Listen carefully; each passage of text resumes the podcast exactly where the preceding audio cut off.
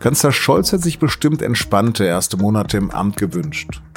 Doch dann kam der Krieg und seit einigen Wochen steht er im Zentrum der Kritik. Zu zauderlich, zu zögerlich sei er, was den Ukraine-Krieg angeht. Unterstützer sehen darin Besonnenheit, eine, die einen dritten Weltkrieg vermeiden könnte. Über einen zusehends getriebenen Olaf Scholz habe ich mit Daniel Brössler aus dem SZ Hauptstadtbüro gesprochen. Sie hören auf den Punkt den Nachrichtenpodcast der Süddeutschen Zeitung. Am Mikrofon ist Lars Langenau. Herzlich willkommen. Es gibt diesen offenen Brief von Emma-Chefin Alice Schwarzer, Martin Walser, Alexander Kluge, Lars Eidinger, Juli Zehe und auch Dieter Nuhr und 22 weiteren Promis. Montagnachmittag haben ihn bereits mehr als 160.000 Menschen unterschrieben. Bei Change.org begrüßen sie, dass Bundeskanzler Scholz, Zitat, bisher so genau die Risiken bedacht habe. Das Risiko der Ausbreitung des Krieges innerhalb der Ukraine, das Risiko einer Ausweitung auf ganz Europa, ja, das Risiko eines dritten Weltkrieges. Zwar verurteile man die russische Aggression als Bruch der Grundnorm des Völkerrechts und teile die Überzeugung, vor aggressiver Gewalt nicht ohne Gegenwehr zurückzuweichen. Doch die Lieferung großer Mengen schwerer Waffen könnte Deutschland selbst zur Kriegspartei machen, waren die Unterstützer. Und sie fordern keine weiteren schweren Waffen in die Ukraine. Der Kanzler solle bei seiner Position bleiben. Die war zuletzt immer mehr als umstritten, zu zögerlich, zu wenig präsent sei der Kanzler. Die FDP, aber auch die Grünen fordern schon lange schwere Waffen aus deutscher Produktion. Deshalb gab es sogar offenen Streit in der Koalition, bis der Bundestag inklusive der Ampel sich vergangene Woche dann dafür entschieden hat. Ein weiterer Kritikpunkt, dass Scholz seit Kriegsbeginn noch nicht in die Ukraine gereist ist. Scholz also ist von Antipoden getrieben. Der Kanzler scheint dünnhäutiger geworden zu sein. Als ihm am Sonntag, am 1. Mai, bei der DGB-Kundgebung in Düsseldorf die Worte Lügner und Kriegstreiber entgegenschallen, da hört man plötzlich einen ganz anderen Scholz. Ich respektiere jede Haltung, aber es muss einem Bürger der Ukraine zynisch vorkommen, wenn ihm gesagt wird, er solle sich gegen die putinsche Aggression ohne Waffen verteidigen. Das ist aus der Zeit gefallen. Und dann ist da noch der geplante Kiew-Besuch von CDU-Chef Friedrich Merz, wohl noch diese Woche. Meinen Berliner Kollegen Daniel Brössler aber habe ich zunächst gefragt, warum denn Scholz angesichts der Dramatik in der Ukraine so zögerlich zu agieren scheint. Ich glaube, weil das seinem Naturell entspricht. Er hat ja immer so Politik gemacht. Er hat sich ja selten wirklich klar ausgedrückt. Äh, und es war eigentlich immer so seine Linie, sich möglichst viel offen zu halten. Ich meine, wenn man sich erinnert, auch vor dem Angriffskrieg in den Wochen und Monaten davor, wie lange er sich gescheut hat, das Wort Nord Stream 2 in den Mund zu nehmen. Also das ist alles nicht neu. Er persönlich hält das für total richtig. Aber es wird natürlich äh, immer schwieriger, weil es für die Bevölkerung nicht ganz einfach ist, immer zu verstehen, was der Bundeskanzler eigentlich will. Für die Partner ist es vermutlich auch nicht so einfach. Und ganz entscheidend ist ja auch, welche Botschaften in Moskau ankommen. Und da sind uneindeutige Botschaften vermutlich auch nicht gerade das Beste in dieser Situation. Lassen wir uns doch darüber mal sprechen, über die, über die SPD und ihre langjährige Haltung zu Russland. Ist das vielleicht sein Problem? Ich glaube es gar nicht. Also Scholz selber ist auch kein klassischer Vertreter dieser sozialdemokratischen Russlandpolitik. Ich glaube, dass er schon länger und auch schon in der Zeit vor seiner Kanzlerschaft keine großen Illusionen hatte, was Russland betrifft. Nord Stream 2 hat er allerdings immer stark unterstützt. Ähm, ich glaube, es ist wirklich, es kommt aus ihm selbst, diese Vorsicht.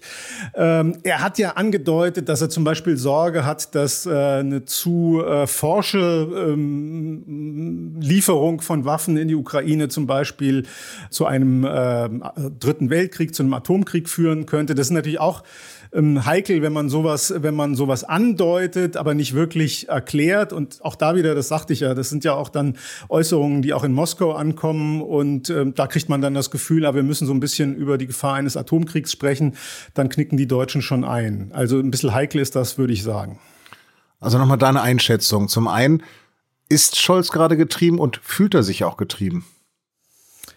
Äh, ich glaube, dass er getrieben ist. Ich bin mir nicht sicher, ob er maßgeblich von der Debatte in Deutschland getrieben ist. Das vielleicht auch. Ich glaube, er ist getrieben äh, von den Partnern. Ganz eindeutig äh, von den USA, aber auch von den östlichen äh, NATO-Staaten und natürlich auch von der Ukraine, die starken äh, Druck, auch moralischen Druck ausübt. Ich glaube, das macht schon Eindruck auf den Kanzler. Und wir haben es ja auch gesehen, die Entscheidung nun doch Panzer zu liefern, wenn auch erst in einer Weile, äh, kam ja sehr überraschend. Und natürlich entsteht da der Eindruck, dass der, dass der Kanzler getrieben ist, wenn er an einem Tag erklärt, äh, die Lieferung schwerer Waffen äh, kann gefährlich sein. Und am nächsten nächsten Tag äh, wird genau diese, weil es ein Treffen in Rammstein gibt, äh, wo es um, um die Unterstützung für die Ukraine geht, der NATO-Staaten unter Führung der USA, es dann plötzlich heißt, wir liefern, wir liefern doch Panzer.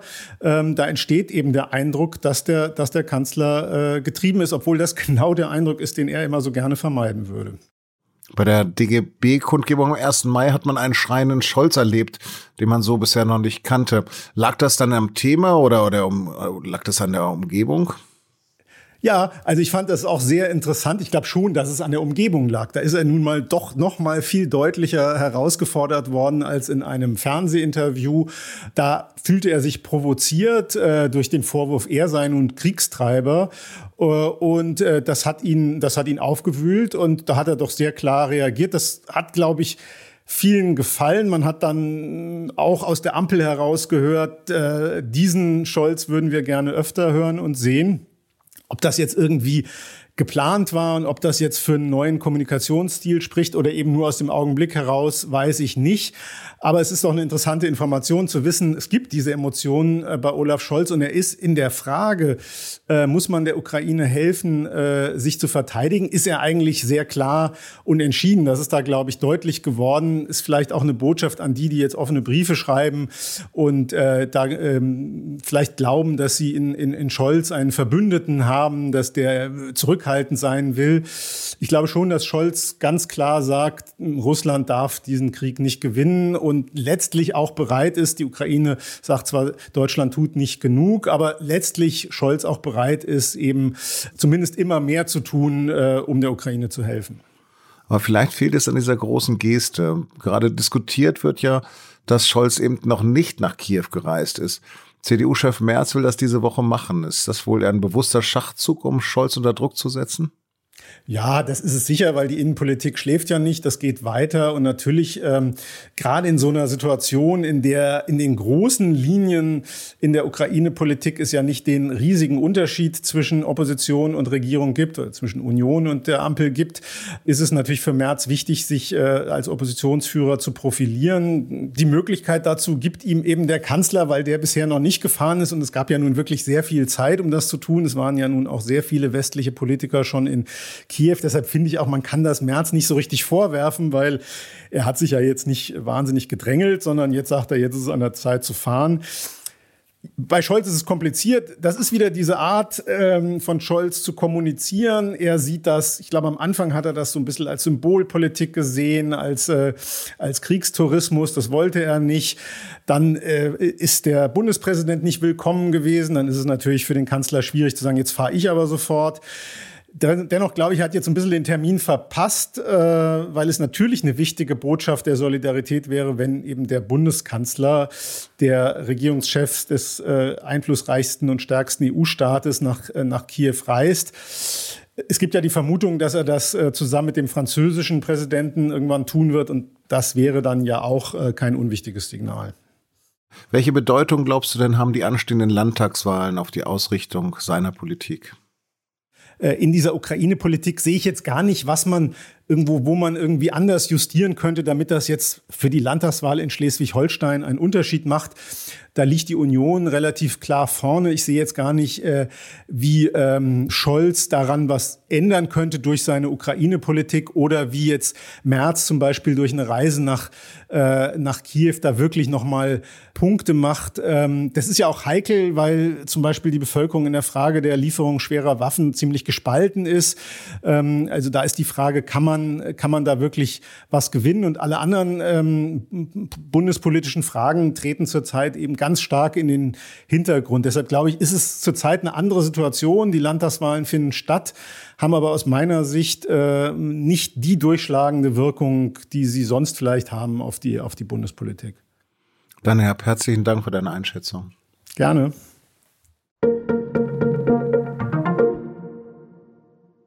Am Montagnachmittag berät die EU über neue Sanktionen gegen Russland. Zum sechsten Paket soll auch ein Ölembargo gehören. Das befürwortet auch die Bundesregierung mit angemessenen Übergangsfristen.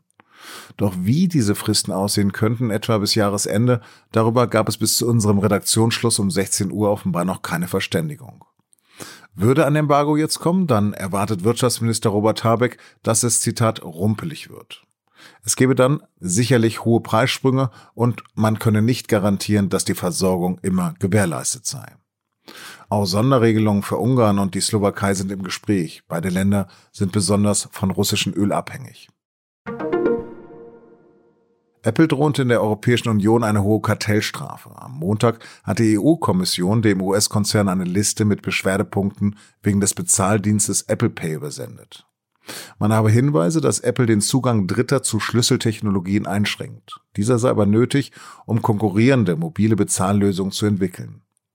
Apple weigert sich, das mit Hilfe einer besonderen Kurzfunktechnologie funktionierende Bezahlsystem Konkurrenten zugänglich zu machen. Der Konzern könnte nun gezwungen werden, sein System zu öffnen.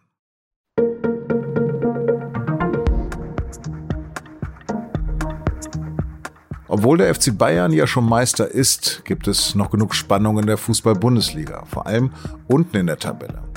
Zwei Spieltage vor Ende der Saison kämpfen noch vier Teams um den Klassenerhalt. Welche dieser Mannschaften sich noch Hoffnung auf zumindest ein weiteres Jahr erste Bundesliga machen dürfen, darüber sprechen meine Kollegen im Podcast und nun zum Sport. Und den finden Sie, wie alle unsere Podcasts, unter sz.de-podcast. Produziert hat die Sendung Justin Patchett. Vielen Dank fürs Zuhören und bis morgen.